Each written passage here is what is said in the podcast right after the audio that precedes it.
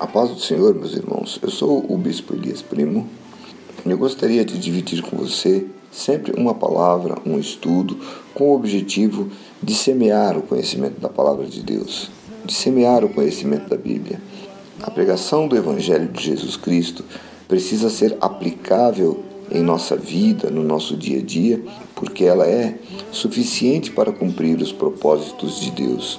Eu gostaria que, além de ouvir, você pudesse compartilhar com mais alguém que você conhece, alguém que esteja precisando ouvir uma palavra. São vários temas.